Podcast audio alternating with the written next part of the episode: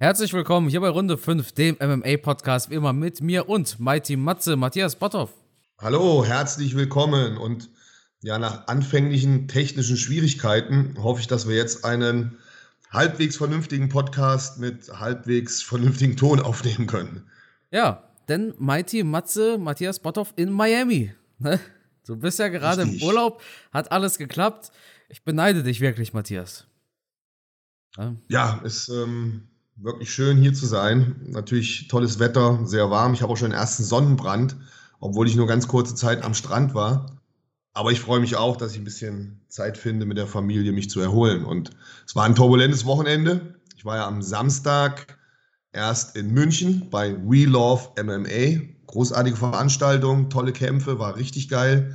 Dann von München nach Köln. Dann am Sonntag in Köln auf der FIBO, auf der Fitness- und Bodybuilding-Messe. Und dann Montagmorgen ging es los nach Miami. Und da bin ich jetzt. Wurdest du auf der FIBO auch auf dem Podcast angesprochen? Ähm, ja, wurde ich, aber insgesamt natürlich weniger. Da ja, waren dann doch mehr so die, die Pumper. Die Bodybuilding-Leute bei mir. Ja, ja natürlich.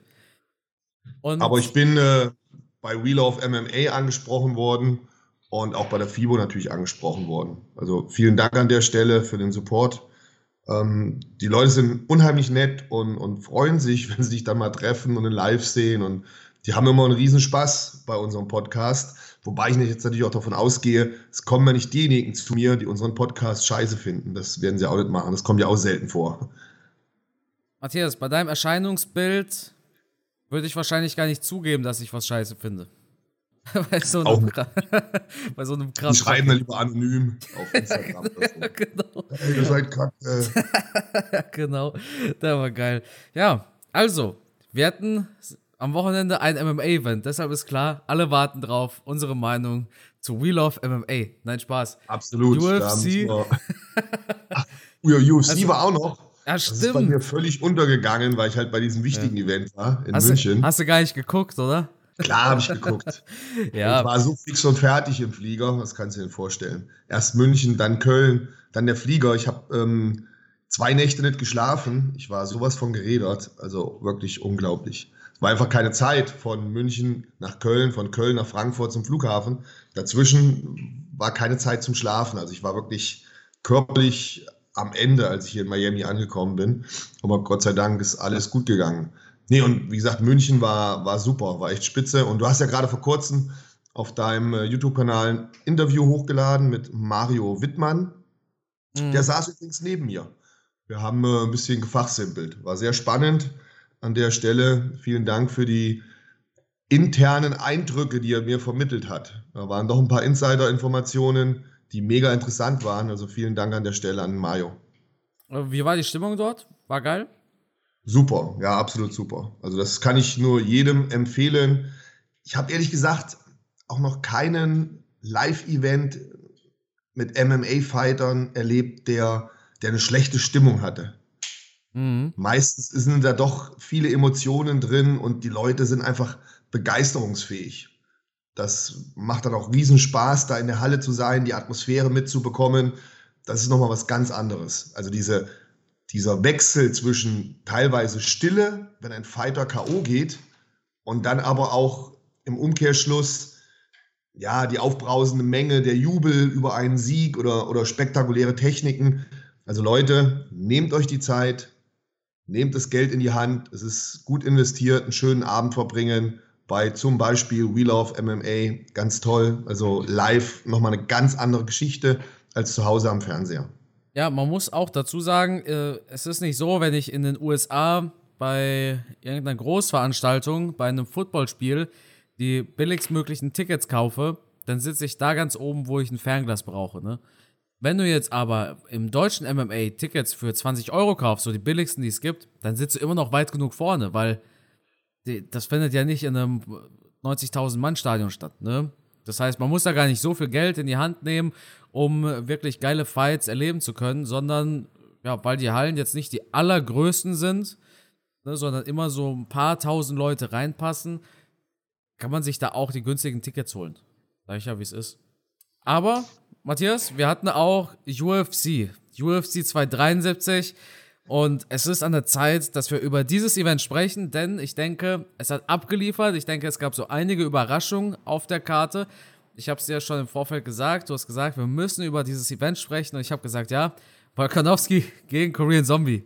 Das war ja ein Wahnsinnsfight. Aber fangen wir von vorne an. Über welchen Kampf sprechen wir denn als erstes? Also ich denke, wir sollten diesen Podcast auf die Top 3 Kämpfe beschränken, oder? Ja. Oder wie, oder hast du noch irgendwelche Highlights von der Maincard, wo du meinst, das müssten wir auch noch ansprechen? Also auf der Maincard haben gekämpft äh, Mackenzie Dern. Wer, wer, wer hat denn die Maincard eröffnet? War das nicht der, der Däne, der Metzen? Ach so, ja, ja. Das war jetzt nichts Wildes. Mackenzie Dern war jetzt auch nicht so. Nee, dann können wir eigentlich tatsächlich beim People's Main Event anfangen, oder? Oder? Ich denke auch. Oder, oder machen wir es andersrum? Fangen wir mit Volkanowski an, weil wir wissen natürlich, welcher Fight die Leute am meisten interessiert. Ah ja, du, du bist, wir müssen jetzt also so Minuten geiseln, ne? Dann wird mhm. unser Podcast besser gerankt, wenn ihr länger zuhört. Also genau. wir tricksen euch jetzt aus und ähm, tun so, als würden wir mit dem wichtigsten Kampf anfangen, nämlich Volkanowski gegen Korean Zombie. Das war das Main Event. Das ist ja doch auch das, der wichtigste Fight gewesen. Ne? Ich meine, dafür haben wir doch alle eingeschaltet. Ja, Volkanowski gegen Korean Zombie, ein absolutes Mismatch, oder? Ja, nichts gegen Korean Zombie. Ich, ich finde den schon gut. Ist auch ein toller Kämpfer, ein sympathischer Kämpfer, der eine interessante Karriere hinter sich hat, der auch das eine oder andere Problem hatte in seiner Karriere und deswegen vielleicht auch nicht regelmäßig in den Cage gehen konnte. Ich meine, Verletzungen hätte er gehabt, dann kam zwischendurch das Militär, oder? Ja, genau. Wo er auch hin musste, da machen die Koreaner anscheinend keine Ausnahme. Und trotzdem hat er sehr oft sehr spektakuläre Kämpfe abgeliefert. Ich finde es schön, dass die UFC ihm diese Titelchance gegeben hat, aber man ist dann doch überrascht, ist man überrascht, so ein bisschen schon, glaube ich. Oder man ist beeindruckt davon, dass da nochmal ein Klassenunterschied ist zwischen einem Volkanowski und einem Korean Zombie, oder? Ich habe das ja auch in einem Video gesagt. Ich finde gar nicht, dass das Mismatch jetzt so, dass man das der UFC anprangern kann, weil es gab keine andere Option. Korean Zombie war der beste verfügbare Kämpfer für Alexander Volkanowski. Aber Volkanowski hat halt gezeigt, wie wahnsinnig stark er ist, oder? Ja, Korean Zombie hat sich doch einfach verdient. Der ist schon jahrelang dabei, ist jetzt auch nicht mehr der allerjüngste, Mitte 30. Warum soll man ihm diese Chance nicht geben? Aber du sagst es, es lag ja nicht an Korean Zombie. Der war hoch motiviert. Der ist ja auch ein super Kämpfer. Aber dass Volkanowski so abliefern konnte, zeigt einem halt nochmal, was das wiederum für ein Ausnahmefighter ist. Also brutal. Und ich bin da mega gespannt auf die Zukunft weil es scheint sich ja etwas ganz Besonderes anzubahnen. Mein, was meinst du jetzt die Trilogie? Nein, ich dachte eher so an Triple C, an Ach Henry so, Cejudo. Ja, ja, stimmt, stimmt, stimmt. Ja. Henry Cejudo ist offiziell zurück. Er ist fleißig am Trainieren und im Testingpool der USADA, aber ich bin da kein Fan von dieser Idee, was der da gegen Volkanovski vorhat.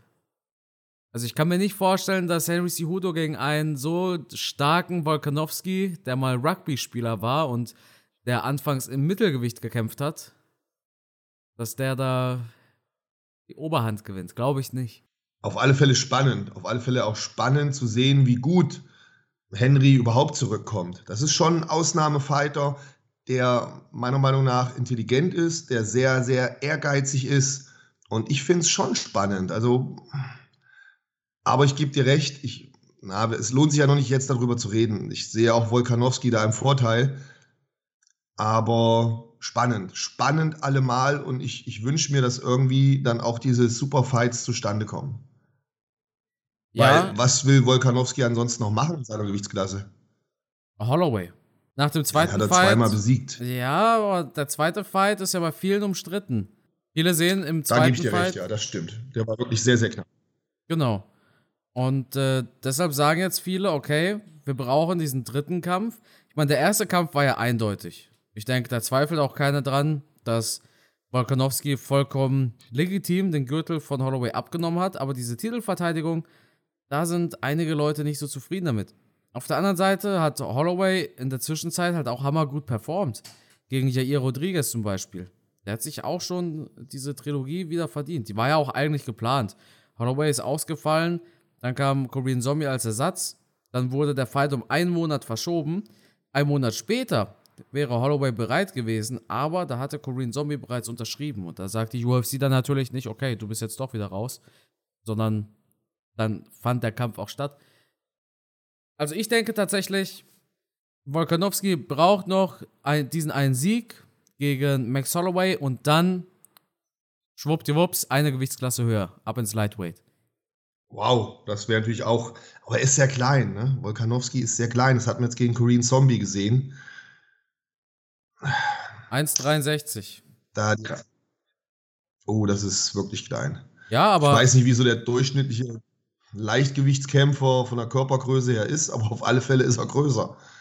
Ja, und die, die Reichweitenvorteile darf man nicht unterschätzen. Mhm. An die 10 cm größer. Ja, wobei, guck mal, Reichweite ist ja wieder ein anderes Thema, ne? Volkanovski hat Absolut, schon eine ja. äh, super, super solide Reichweite.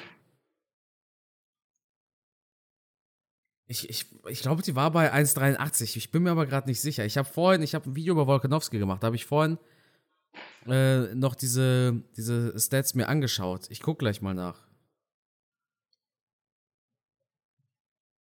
Ja, ich denke auch, ich habe auch mal die Durchschnittsgröße von UFC-Fighter im Lightweight angeschaut. Das war, glaube ich, bei 1,73, also 10 cm über Alexander Volkanovski.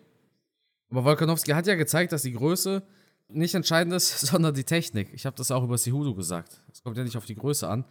Und äh, ja, genau, 1,82 Reichweite hat Volkanovski. Zum Vergleich, das ist nur ein Zentimeter weniger als Korean Zombie hat.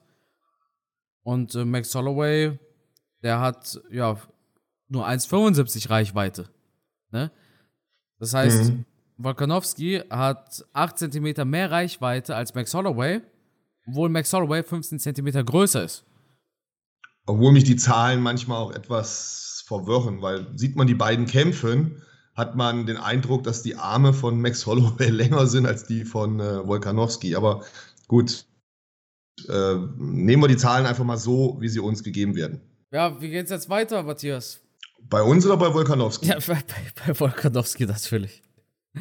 Volkanovski, kleiner Spaß muss sein. Nein, Volkanovski braucht einfach Herausforderungen. Das ist das Allerwichtigste für einen Kämpfer. Der will doch auch nicht stehen bleiben. Der will Geld verdienen, der will sich weiterentwickeln ich glaube nicht, dass er selber so wirklich begeistert ist von dem Kampf gegen Holloway. Klar wird er den machen müssen. Die Zuschauer wollen den sehen. Die UFC wird Max Holloway diese Chance nochmal geben, weil es halt ein verdienter Fighter ist. Aber so wirklich spannend, also ich bin jetzt nicht so angefixt davon. Und ich habe halt auch Angst, dass, dass Volkanovski das gleiche Problem hat. Ein Fighter braucht Herausforderungen. Der will auch nicht auf der Stelle treten. Und das wäre so ein auf der Stelle treten für ihn. Ich hoffe, dass er den Kampf hinter sich bringen kann, dann gewinnt und dann muss er, muss er irgendeinen Superfight machen, um sich auch zu, zu etablieren oder zu stabilisieren als Greatest of All Time. Vielleicht ist das ja ein Anspruch für ihn, was er erreichen möchte, dass er als einer der besten oder der beste Fighter in die Geschichte eingeht. Und dafür müsste eigentlich noch so ein zweiter Gürtel dann her. Also ganz ehrlich, ich sehe das tatsächlich anders. Denn der zweite Fight gegen Holloway war ja nun mal sauknapp. Es war ja auch eine Split-Decision. Da ist noch nichts entschieden. Das sind nicht zwei eindeutige Siege. Das ist nicht so, wie wenn McGregor zweimal vorzeitig von Paul Ray gefinisht wird und dann sagen wir, okay, jetzt holen wir noch einen Fight. Ne? Sondern das war ein super dominanter Sieg von Volkanovski und eine knappe Niederlage. Es waren nicht zwei eindeutige Siege. Ja, aus der Sicht der UFC und uns als Fans vollkommen richtig. Aber ich habe eben die Sicht von Volkanowski angesprochen. Der wird halt für den dritten Kampf nicht so motiviert sein, als wenn er eine neue Herausforderung hätte. Volkanowski sagte im Interview, wenn Holloway den Fight will, dann wird er den auch gerne machen. Ansonsten, genau das, was du sagst, braucht er halt was Frisches. Dann will er halt eine Gewichtsklasse hochgehen, wenn Holloway eben nicht äh, verfügbar ist verständlich. Ja. Dann hätten wir Volkanowskis Zukunft geklärt. Kein Thema an Sean Shelby und Dana White. Ihr könnt uns gerne auch einstellen, falls ihr neue Matchmaker braucht. Und dann würde ich sagen, kommen wir zum Co-Main. Aljamain Sterling versus Piotr Jan. Und ich denke, das war die erste so richtige Überraschung, oder? Ähm, ja, kleine Überraschung. Weil mit einer Sache sind wir uns, glaube ich, einer Meinung. Aljamain Sterling ist ja kein schlechter Fighter. Absolut. Und wir haben ja im Vorfeld gesehen, du hast ja auch oft in deinem Podcast darauf ähm, angesprochen, dass er super austrainiert aussieht, dass er sehr motiviert und fokussiert aussieht, voller Selbstbewusstsein. Also es war klar, dass das jetzt kein, kein Kindergeburtstag wird für Petre Jan. Also ich habe schon damit gerechnet, dass es ein interessanter Fight wird. Ich war mir sicher, dass sich Aljamain Sterling da nicht so einfach abfrühstücken lässt. Der hat ein super Trainerteam, der hat lange Zeit, ähm, ja, ich will jetzt nicht sagen, seine Verletzung vorgeschoben, aber ich denke mal, dass es auch eine Taktik war, zu sagen, ich brauche meine Zeit, um mich nochmal weiterzuentwickeln und dann wirklich 100% fit zu sein. Und die Zeit hat er, hat er wirklich auch super gut genutzt.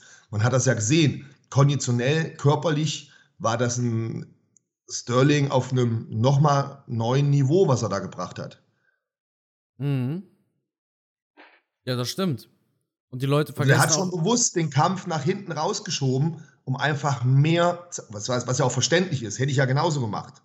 Du wirst ja blöd, wenn du nicht topfit bist und dich nicht weiterentwickelt hast, den Kampf wieder anzunehmen. Die haben ja haargenau gewusst, sein ganzes Team, wir müssen was anders machen. Wir müssen einen besseren Sterling auf die Matte stellen, damit wir da eine Chance haben.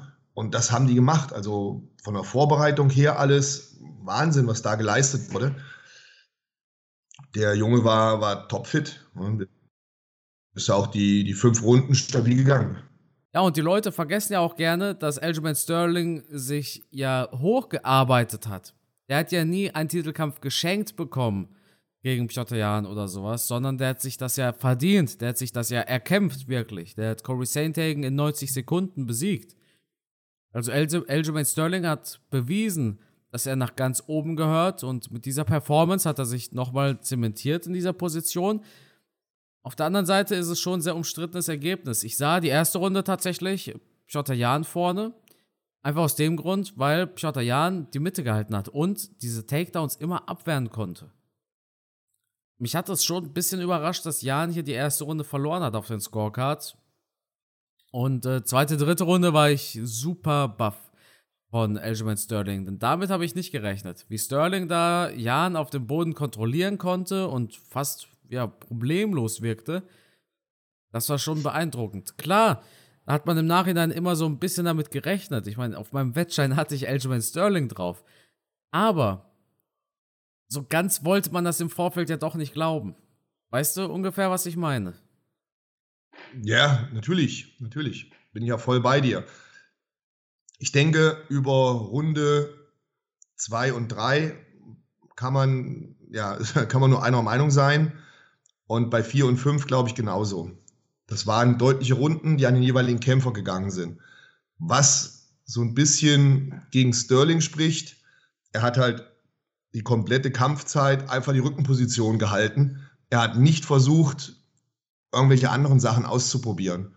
Und dass du so einen Topfighter in, der, in dieser Position, in dieser Backguard da nicht wegbekommst, das, das ist auch klar. Also Jan konnte da von Prinzip her relativ wenig machen. Er war halt gefangen in dieser Situation. Und ähm, Sterling hat halt einfach die Runde gehalten, ist auf Nummer sicher gegangen wollte halt einfach die Submission auf Biegen und Brechen in der Position durchziehen. Hat dann die Runde sicher nach Hause gebracht, das Ganze zweimal hintereinander. Worüber man aber sprechen muss, das ist die erste Runde. Da habe ich mir auch verschiedene andere YouTuber angeschaut und die sind da anderer Meinung als wir. Da war zum Beispiel einer dabei, der hat gesagt, ja, ähm, eindeutig hätte Sterling ja mehr Kontakte gehabt, Treffer gelandet. Also hast du, das war ein englisches Video, oder? Na, spielt jetzt keine Rolle. Nee, weil Nur ich, es gibt einen YouTube-Kanal, The Weasel heißt der. Ja. Der macht da sehr gute Videos. Und der hat auch Aljamain Sterling gegen Piotr Jan analysiert. Der hat ja jeden Punch eingeblendet und hat versucht, die nach Härte, also nach Effizienz zu bewerten. Ne? Ich bin aber nicht so ein großer Fan davon, weil die Judges, die da vorne sitzen, die haben keine Slow Motion und können sich jeden Punch nochmal in der Wiederholung angucken und nach fünfmal angucken in der Slow Motion entscheiden, wie effizient war der Punch von Sterling. Die sehen ja auch alles nur live, ohne Videobeweis und hast du nicht gesehen. Ich habe mir die erste Runde im Nachhinein nochmal in Echtzeit angeschaut, also ganz normale Echtzeitgeschwindigkeit. Und ich hatte immer noch das Gefühl, dass Piotr Jan vorne war, weil vor allem Aljamain Sterling mit seiner Idee gar nicht durchgekommen ist. Er hat ja versucht, sich diesen Takedown zu holen, aber der kam damit einfach nicht durch. Das war schon saugut von Piotr Jan. Wir haben einen Vollkontaktkampf gesehen. Das war kein Semikontakt und kein Leichtkontakt. Wenn man Semi- oder Leichtkontakt kämpft, dann gibt es Punkte dafür, wenn ich im Kampf den Gegner berühre. Beim Vollkontakt, da muss mein Schlag eine Wirkung haben. Und die ist nicht bei allen Schlägen, die da gezählt wurden, bei Aljamain Sterling gegeben gewesen. Und deswegen hinkt halt der Vergleich, den da von dem YouTuber oder verschiedenen anderen YouTubern, wo ich es gehört habe, gemacht worden. Leute, das ist kein Leichtkontaktkampf. Es reicht nicht aus, wenn ich den Gegner berühre. Das gibt nicht sofort einen Punkt, sondern es müssen Wirkungstreffer sein. Und da sehe ich die Wirkung, die stärkere Wirkung und die Octagon Control definitiv bei Jan. Und ich hätte Jan die erste Runde gegeben. Das ist meine persönliche bescheidene Meinung. Ich nehme nicht für mich in Anspruch, dass ich immer recht habe oder dass andere Unrecht haben. Es ist, wie gesagt, nur meine Meinung. Ich hätte Petre Jan die erste Runde gegeben. Und damit halt auch den Kampf, oder? Richtig. Richtig. Es war aber knapp. Und ja, natürlich ja. knapp. Keine Frage. Es war ein knapper Fight spannender Fight, beide haben abgeliefert. Ne? Aber hätte ich gewertet als Kampfrichter, hätte Jan bei mir gewonnen. So wie das Dana White auch gesagt hat. Man muss auch dazu sagen, das ist keine Robbery. Eine Robbery. Nein. Ich habe es ja, ich hab's ja im Video erklärt. Eine Robbery wäre es gewesen, wenn Volkanovski äh, und Korean Zombie zu den Punktrichtern gegangen wäre und Korean Zombie die Punktentscheidung bekommen hätte. Das wäre eine Robbery. Ein knappes Ergebnis ist aber keine Robbery. Das war eine knappe Entscheidung, das war eine Split Decision. Da haben ein, zwei Punches diesen gesamten Kampf am Ende des Tages entschieden. Das ist ja keine Robbery. Das ist einfach nur ein sauknappes Ergebnis. Und Absolut. hätte man Piotr Jan den Sieg gegeben, hätten mindestens genauso viele gesagt, aber Aljamain Sterling hat gewonnen. Absolut. Bin voll bei dir, das ist vollkommen richtig. Man kann da unterschiedlicher Meinung sein. Da gibt es auch kein Ich habe Recht und du hast Unrecht. Und man kann auch in dem Fall den Kampfrichtern keinen Vorwurf machen, weil, und jetzt kommen wir wieder zu dem, was wir anfangs gesagt haben, wenn ihr mal live an so einem Käfig seid, da werden halt viele Dinge doch nochmal ganz anders transportiert, dargestellt, gesehen als zu Hause am Fernseher wo ihr dann nochmal eine Zeitlupenaufnahme habt, wo ihr einen anderen Winkel habt, wo ihr eine spezielle Kameraeinstellung habt. Der Kampfrichter an sich, der sitzt ja direkt am Käfig in relativ niedriger Position. Das heißt, wenn ihr zum ersten Mal einen MMA-Fight als Kampfrichter sehen würdet, es würden sich für euch ganz neue Welten auftun, weil Kampf ganz anders aussieht aus der Position. Du hast halt nur diese eine Sicht Während wir natürlich zu Hause auf dem Sofa total verwöhnt sind. Wir sehen von oben, von der Seite, Nahaufnahme, weit weg. Da sind ja mittlerweile gefühlt 100 Kameras, die aus verschiedenen Winkeln den Kampf aufnehmen. Und wir zu Hause ja das Gefühl haben, wir würden einen Actionfilm schauen. Live ist es eine ganz andere Nummer. Deswegen, um Gottes Willen, keine Kritik in dem Fall an den, an den Kampfrichtern, an den Judges. Das kann halt einfach passieren, wenn so ein Kampf knapp ist dann wird es halt am Ende des Kampfes immer Diskussionen geben. Absolut. Immer auch in beide Richtungen. Und das war gerade ein ja. gutes Beispiel. Wer kennt es ja, dieses Jahr haben wir die Weihnachtsmarkt-WM. Ende des Jahres ist ja wieder Fußball-WM. Und naja, wer kennt es ja beim Fußball? Da, da heißt es zu Hause vom Fernseher, ja, warum passt der den denn dann nicht dahin und wie, wie kann man den denn verschießen und warum sieht der den nicht und so weiter. Die Spieler oder halt die Sportler, die sehen das immer anders als wir. Ne? Und äh, genauso sehen das halt die Judges, die da vorne sitzen und diesen Kampf bewerten müssen, die sehen das auch ganz anders als wir. Wobei ich auch glaube, dass die, haben die auch so einen kleinen Monitor? Wahrscheinlich schon, oder? Wie es bei der UFC ist, weiß ich nicht. Aber am Wochenende bei Wheel of MMA als Beispiel, da hat nur das Kommentatorenpult, also mein Kollege und ich, wir hatten einen Monitor, einen Fernseher. Wir haben das gesehen und das kommentiert, was die Zuschauer sehen. Und wir haben das gesehen und kommentiert, was die Kampfrichter sehen. Also praktisch direkt am Käfig haben wir ja gesessen. Das heißt, wir haben beide Möglichkeiten, beide Einblicke zu gewinnen. Aber die Judges am Käfig, jetzt in München als Beispiel, die hatten keinen Monitor. Bei der UFC, bei so einer Großveranstaltung, da könnte ich es mir schon anders vorstellen. Da gibt es auf alle Fälle Monitore außerhalb des Käfigs, wo ja auch nochmal ein, ein Head Judge oder irgendwelche Offiziellen sitzen, die dann bei strittigen Situationen wie so einem IPOC oder so ja dann auch nochmal eine Zeitlupe sich anschauen können. Genau, also Dana zum Beispiel hat ja auch immer eine, einen Monitor vor ja. sich. Aber die Kampfrichter, das weiß ich halt nicht. Ich, ich bezweifle es mal. Ich glaube, die müssen das bewerten, was sie live sehen. Ja, dementsprechend kann es halt mal passieren, dass vor allem, weil die ja auch alle auseinandersitzen, die sitzen ja nicht alle nebeneinander, es sehen ja auch nicht alle immer dasselbe. Das ist ja auch so ein Faktor. Das macht schon einen Unterschied, ob ein Kämpfer gerade direkt vor dir steht und sie sich schlagen oder am anderen Ende des Käfigs, vor allem wenn du eben diese Effizienz bewerten musst. Da hörst du das Ganze nochmal anders, da siehst du das nochmal ganz anders. Das spielt auch eine große Rolle. Ja, und ich bin schon Kampfrichter gewesen, im Ring, außerhalb vom Ring. Ich habe beides schon gemacht, sehr oft.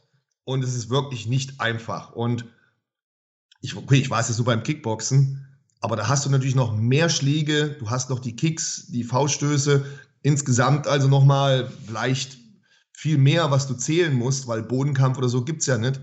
Und es ist wirklich nicht einfach, da bei knappen Runden dann zu sagen, oh, boah, wer hat jetzt mehr getroffen, wer hat jetzt mehr geschlagen. Das, und dann aus der Position, wenn die Kämpfer mit dem Rücken zu dir stehen, dann, dann siehst du nicht, ob der Schlag jetzt 100% drin war oder nicht.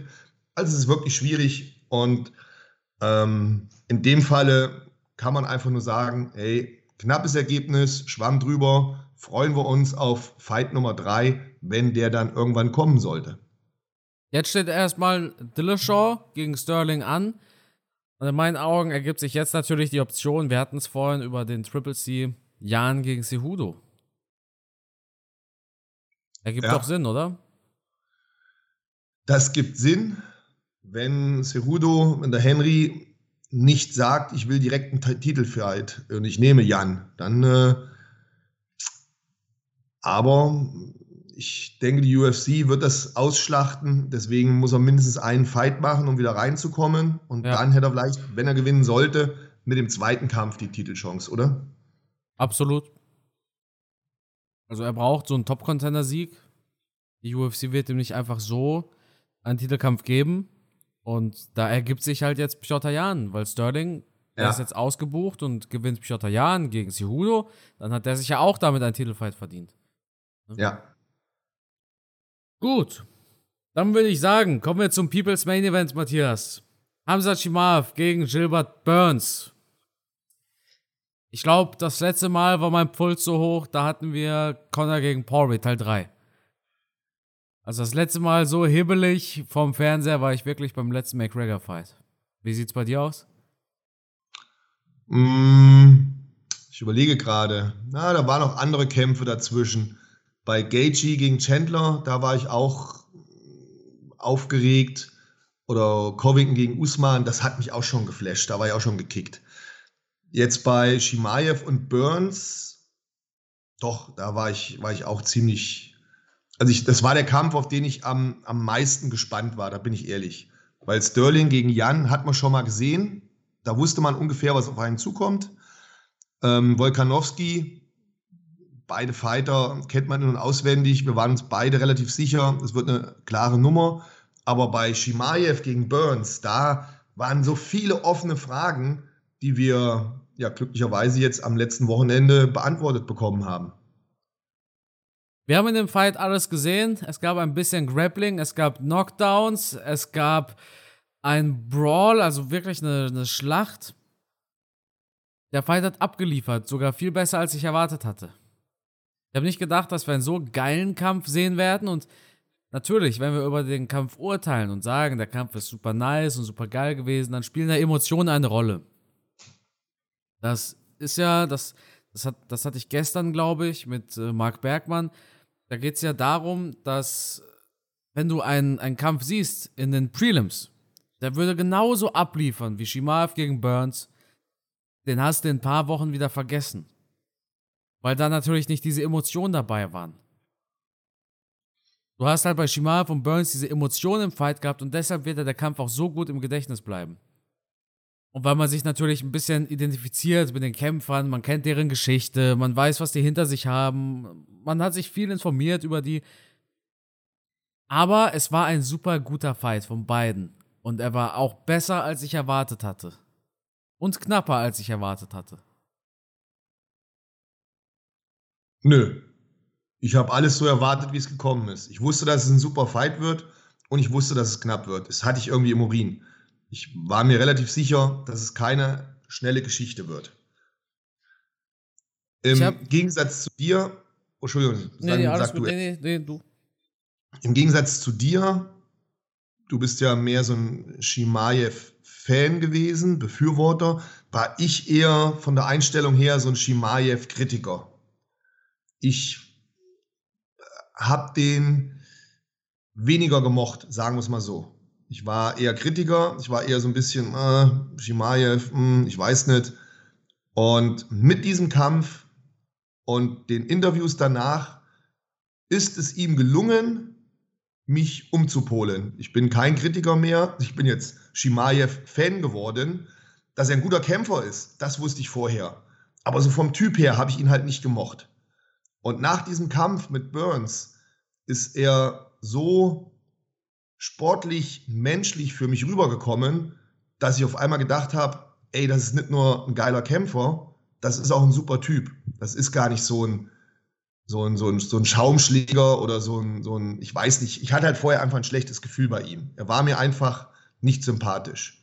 Aber der Kampf gegen Burns hat mir gezeigt, dass er ein Typ ist, die, den man auch wirklich mögen kann. Der hat äh, tolle Aussagen getroffen, wie er seinen Gegner respektiert hat, wie er die Pressekonferenz gegeben hat, wie er nach dem Kampf gesprochen hat. Das hat für mich, also mir hat das einen komplett neuen Shimaev gezeigt. Und ich bin just nach dem Kampf ein, ein Riesenfan geworden, weil er jetzt bewiesen hat, er ist unheimlich fair auch seinen Gegnern gegenüber, charakterlich toller Typ, wie er Burns gelobt hat, wie er gesagt hat, das fiel mir schwer, gegen Burns zu kämpfen, weil ich halt vorher die Kinder kennengelernt habe und so. Und da, wie gesagt, da hat er mich gehabt. Da hat er mich gehabt. In dem Moment habe ich gedacht, ey, der Shimaev, das ist nicht nur ein geiler Fighter. Wie gesagt, das habe ich vorher schon gesehen. Aber vom Typ her gefällt er mir jetzt halt nochmal einfach viel, viel besser. Weil ich jetzt zum einen sehe, das ist eine richtig harte Sau, der Superkämpfer, der vorher auch schon war aber er ist halt nicht so kalt, sondern sind wirklich menschliche Züge drin. Man hat es in der Vergangenheit auch schon ein bisschen gesehen mit den Videos mit Darren Till, wo ich dachte, guck mal da, der ist ja, der kann ja auch ganz anders. Und, und jetzt, wie gesagt, mit dem Fight gegen Burns hat er mir so viele verschiedene Ebenen gezeigt, auf denen er sich bewegt, was ich einfach super finde. Das hat mich einfach jetzt in den Bann gezogen und ich, ich bin jetzt schon gehypt, gespannt, wie es mit seiner Karriere weitergeht. Und ich wünsche mir, dass wir noch viele geile Kämpfe mit ihm sehen. Ja, würden wir noch mal ein bisschen, also zum einen muss ich sagen, dass äh, das klingt nach einer ziemlich tollen Love Story. der, ja, der Kritiker, der absolut. Kritiker und dann erzählt Shimal, ich habe ich hab das Interview gesehen, wie er sagt, oh, ja, irgendwann sind die Kinder von Burns zu mir gekommen und haben gesagt, oh, du kämpfst gegen meinen Papa und oh shit, ey, fuck, ich habe absolut keine Lust auf sowas. Ich will nicht gegen irgendeinen Papa kämpfen, hat er gesagt, ne?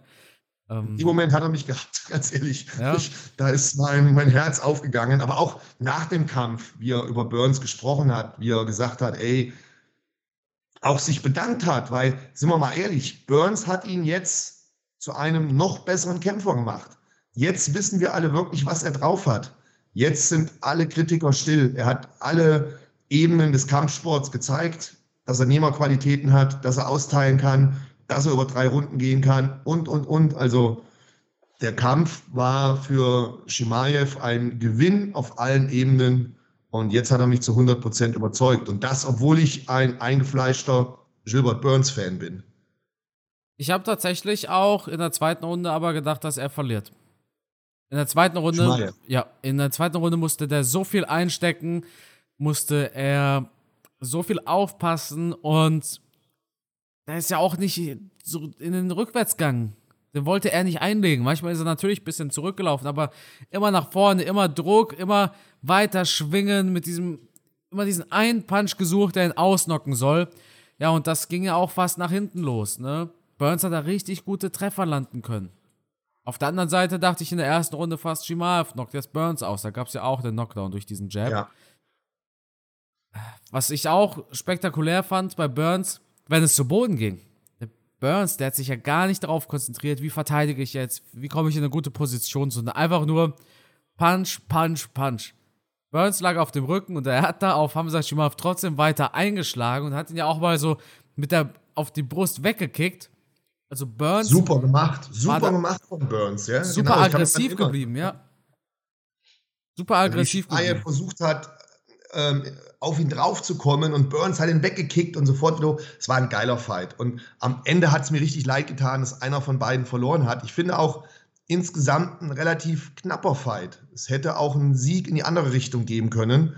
Ähm, Shimaev hat da wirklich ein bisschen in der Luft gehangen in der zweiten Runde. Ja, der hat da Probleme gehabt und das haben wir auch gesehen. Der Coach, der wurde da sehr emotional, ne? Ja, so muss es aber sein. Da, da, der, hat ja ja, der, der hat ihn da ja richtig angebrüllt. Wenn du als Coach da nicht emotional wirst, dann äh, hast du keine, keine Verbindung zu deinem Schüler, zu deinem Fighter. Vor allem, wenn der Coach natürlich weiß, wir hatten einen Gameplan und er hält sich einfach nicht daran und ja. der ist gerade am Verlieren. Ja. Klar flippt man dann auch mal aus. Was ich allerdings interessant fand, dass nach dem Kampf das Publikum in der Halle wohl mehr auf der Seite von Burns war, oder? Habe ich mich da getäuscht? Da kann ich gar nicht so viel drüber sagen. Ich habe da das Video gemacht. Oh. ah, da das, kommt das wieder muss, der YouTuber. Das muss ich mir im Nachhinein, das muss ich mir wohl nochmal anschauen. Burns also die Halle hat danach für Burns gejubelt. Ja gut, wahrscheinlich Respekt gezollt, ne? Weil beide sich halt einen geilen Fight abgeliefert haben. Man sagt ja so gern, beide sind aus ja. diesem Kampf als Gewinner rausgegangen. Keiner hat so wirklich verloren. Das war eine absolute Win-Win-Situation. Burns hat gezeigt, dass er ein richtig tougher Kämpfer ist und Shimaev hat gezeigt, dass er Top 3 ist. Ja, vollkommen richtig. Ich denke, wir sehen jetzt Hamza Shimaev gegen Kobe Covington. Ich sehe da Shimaev tatsächlich vorne. Aus dem Grund, dass ja, Covington, er hat halt keine harten Punches. Ja, Covington kann Schaden anrichten. Covington hat auch die bessere Ausdauer als Hamzat. Und jetzt sagen viele, ja, aber Shimaev hat gefastet und äh, hast du nicht gesehen. So ganz stimmt das nicht. Wir haben gesehen, dass Hamzat bei den Weigh-Ins ne, was getrunken hat und diese Aussage von Cormier bezieht sich auf die äh, Vorbereitung. Das heißt, Shimaev hat nicht im Fasten diesen Kampf gekämpft und äh, hat auch nicht im Fasten diesen, diesen Weight, sich vom Weightcut erholt oder sowas. Da wurden ein paar Aussagen falsch interpretiert von DC. Shimaev hat aber keine Ausdauer wie Covington, da bin ich mir relativ sicher. Das haben wir ja, das haben wir ja gesehen. Also ein 5-Runden-Fight gegen Covington, da ist Covington schon ein Ausdauerbiest, aber Shimaev hat diesen physischen Vorteil und auch, denke ich, den härteren Schlag als Covington. Gegen Usman sehe ich Shimaev aber nicht vorne. Dafür ist Usman einfach zu gut. Ähm, ja, war für mich am Anfang schon ein bisschen erschreckend, wie, wie körperlich überlegen Shimaev gegen Burns aussah. ich fand den, ich fand den riesig im Vergleich zu Burns, oder? Ja. Dachte man fast, das ist eine andere Gewichtsklasse, in der er sich bewegt. Und ähm, bezüglich den Fight mit Colby Covington, Shimaev, denke ich, hat mehr Knockout-Power als Colby Covington. Und da sehe ich das Problem für Colby. Colby läuft Gefahr, dass er in jeder Runde halt diesen Knockout-Schlag bekommen kann. Während Shimaev ja jetzt bewiesen hat, dass er ein gutes Kinn hat, dass er auch extrem hart, und das von Burns, der eine Haken, das, das war eine Bombe. Also, boah, dass er das Ding weggesteckt hat, das spricht halt dafür, dass er auch ein gutes Kinn hat, dass er Nehmerqualitäten hat, ein Shimaev. Und ich bin mir sicher, ein Covington schlägt nicht so hart wie ein Burns oder ein Usman. Absolut. Das, das heißt, wenn ich jetzt wetten müsste, ich tendiere aktuell für Shimaev. Dass es für Colby Covington ein richtig schwerer Kampf wird. Auf der anderen Seite, Covington ist auch ja, fünf Runden mit Usman gegangen und sah da phasenweise auch wirklich nicht schlecht aus. Wird auf alle Fälle ein spannender Kampf und ja, am liebsten schon nächstes Wochenende von mir aus. Ja, hätte ich am liebsten auch. Heißt, ich kann es nicht abwarten, soll es heißen. Matthias, äh, sieht man dich eigentlich diese Woche im American Top Team? Ähm, es wäre mein Wunsch, aber ich habe mit meinem Kumpel hier in Miami gar nicht gesprochen. Wir sind gestern erst angekommen und wir waren alle total fix und foxy und mussten erstmal so ein paar Wege erledigen, weil wir nicht im Hotel sind. Wir haben ein Apartment, also mit Küche, Schlafzimmer etc. Und da musst du Lebensmittel einkaufen und wie gesagt, die ganze Anreise war halt wirklich anstrengend. Und dann noch mit, mit Baby, mit Kleinkind da bist du erstmal nur gerädert. Das heißt, wir haben gestern den Tag gebraucht, um uns zu sortieren, zu finden. Und heute werde ich dann meine, meine Freunde, meine Bekannten hier besuchen. Und dann bin ich mal gespannt, ob ich die Chance bekomme, beim American Top Team mal reinzuschauen. Musst du aber auf jeden Fall ein Bild posten. Da kannst du aber einen. Oder, oder schicken, oder schicken. Das würde mich mal interessieren. Da werde ich natürlich was posten, da seid ihr sicher. Ja, da musste nächste Woche, du bist jetzt noch neun Tage dort, glaube ich. Oder? Ja. Also zehn Tage waren es, ja. ja. Dann ja. Äh, nächste Woche musste uns von deinen Eindrücken. Absolut, da muss ich ein paar ne? Insider-Stories erzählen es, hier. Es gibt ja, glaube ich, kein UFC-Event kommendes Wochenende, oder? Was? Kein? Ich dachte, es gibt eine Fight Night. Ist die erst nächste Woche? Gibt es? Ich glaube, also wenn es eine Fight Night gibt, dann eine.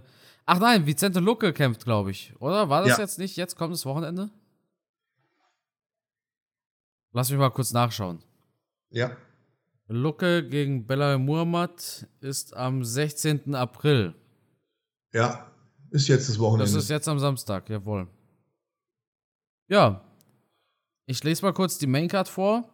Wir haben Munir Lazes gegen Angel Lusa, Pat Sabatini gegen TJ Larami, Mayra Bueno Silva gegen Yanan Wu, Andre Fiallo gegen Miguel Baeza, Caio Boralho gegen Gazi Omagaziev und Vicente Luque gegen Belal Muhammad. Dieser Miguel Baeza, von welchem Fight kenne ich den nochmal?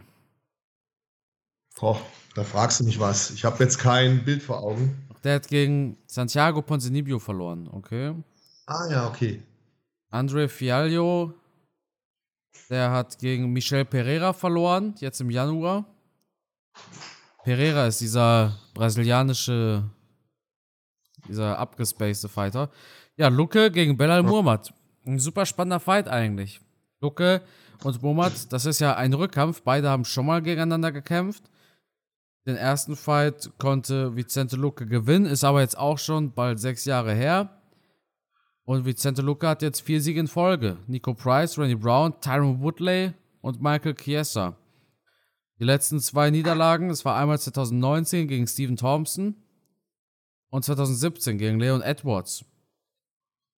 Belal Muhammad auf der anderen Seite, der hat ja letztes Jahr gegen Leon Edwards gekämpft. Das war dieser iPoke-Skandal, ne? Ja. Ach so, der hat aber in der Zwischenzeit noch zwei. Danach Woods. hat er noch mal gekämpft, ja. aber war ein relativ langweiliger Kampf von ihm. Hat er so mehr auf Sicherheit gefeiert. Ja, gegen Damien Meyer und Stephen Thompson. Ja. ja Belal Muhammad ist jetzt nicht dafür bekannt, der allerspannendste Kämpfer zu sein. Sind wir mal ehrlich. Vicente Luca auf der anderen Seite, der kann ordentlich was. Das haben wir gesehen gegen Woodley ja. und Co. Und er kann vor allem alles. Ähm, Eben. Ich finde, der ist am Boden gut, der ist im Stand gut. Ähm, ich bin so ein bisschen Fan von ihm. Also ich sehe seine Fights unheimlich gerne. Während Belal, ja, du sagst es schon, ähm, hört sich jetzt böse an, aber teilweise etwas langweilig vom Stil her. Das darfst du aber nicht sagen. Da musst du, Matthias, wenn du Ring langweilig findest, dann musst du Boxen ge gucken gehen, Kickboxen. Nein, ich sage ja nicht, ich generell nee, das. Du musst jetzt, nee, das geht nicht. Du musst jetzt Kickboxen gucken. Ich bin ja auch, ich bin ja auch ein Fan zum Beispiel von Damien Maya gewesen und der hat ja auch jeden Kampf am Boden gesucht. Ähm, um Gottes Willen, ich habe überhaupt nichts gegen Ringen oder gegen, gegen Grappling oder gegen Bodenkampf. Ähm, aber insgesamt so vom, vom Typ her, vom Style her, fehlen mir halt so die Highlights bei ihm. Ja. Was jetzt nicht heißt, dass er ein schlechter Kämpfer ist, um Gottes Willen. Das will ich damit nicht sagen. Aber er hat halt seinen Stil, der jetzt nicht, der jetzt nicht dazu anregt, ähm, viele Pay-per-Views zu verkaufen. Er ist so ein bisschen der, der Leon Edwards des Grappling. So ungefähr, ja. Was jetzt nicht böse gemeint ist. Aber warten wir es mal ab, was er uns am Wochenende bietet. Ne? Mhm. Auf alle Fälle. Udi. Vielleicht werde ich ja dann wieder mal vom Kritiker zum Fanboy. Es ist nie zu spät, umzukehren, Matthias. Das stimmt. Vielleicht, ja. vielleicht haut er jetzt auch so einen Spinning, Spinning Elbow raus oder sowas. Ja. Das wäre doch was. Ja. Ja, oder so einen eingesprungenen Fersendrehschlag, wie in so einem Jackie Chan-Film. Also alles ist möglich und bitte immer dran denken, ähm, Kritik wirklich nur auf allerhöchstem Niveau. Ich habe Respekt vor jedem, vor jedem einzelnen Fighter, egal bei welcher Veranstaltung. Jeder, der da in den Käfig geht, hat durchaus seine Berechtigung und Respekt verdient. Das ist ganz klar, das steht außer Frage. Absolut. Geil, dann war es das mit dieser Episode. Matthias, ich wünsche noch viel Spaß im Urlaub. Du kannst mir gerne ab und an ein paar Bilder schicken, weil Miami äh, ist äh, so eines meiner Ziele tatsächlich. Und, und, ja. und, und, und MMA Hochburg, ne? Ja, also es gibt einmal das Gym von Kobe Covington. Vielleicht kannst du da ja mal äh, einfach, einfach mal du bist interessiert daran, dort mal zu einem Probetraining, auf angeblich. Vielleicht findest du ja Covington. Vielleicht siehst ja. du dann ja, ob ihm ein Zahn fehlt. Ne? Ja. und natürlich das American Top Team. Ja. Und, und die äh, Black Zillions sind auch hier. Gibt es da nicht auch dieses. Äh, ach nee, das war, glaube ich, in Los Angeles, oder? Es gibt auch dieses ganz berühmte Gym am Strand, was, was Schwarzenegger berühmt gemacht hat. Das ist in Los Angeles. Aber ah, okay. so Dinger gibt es hier auch. Also die ja. trainieren ja auch am, Stand, am Strand. Ja. Geil. Also kannst du mir gerne ein paar Bilder schicken von Miami. Finde ich ganz geil. Gerne. Vor allem cool. dann, wenn ich beim Top-Team bin. Okay. Ja, geil. Dann äh, viel Spaß euch auf jeden Fall noch im Urlaub. Genießt die Zeit. Erholt dich gut, Matthias. Und dann sehen wir uns in nächster Woche wieder in aller Frische. Und dann würde ich sagen, das Schlusswort, das gehört dir. Ich schicke euch ein bisschen Sonne nach Deutschland. Ich hoffe, ihr seid damit einverstanden. Bleibt gesund und bis zum nächsten Mal. Ciao.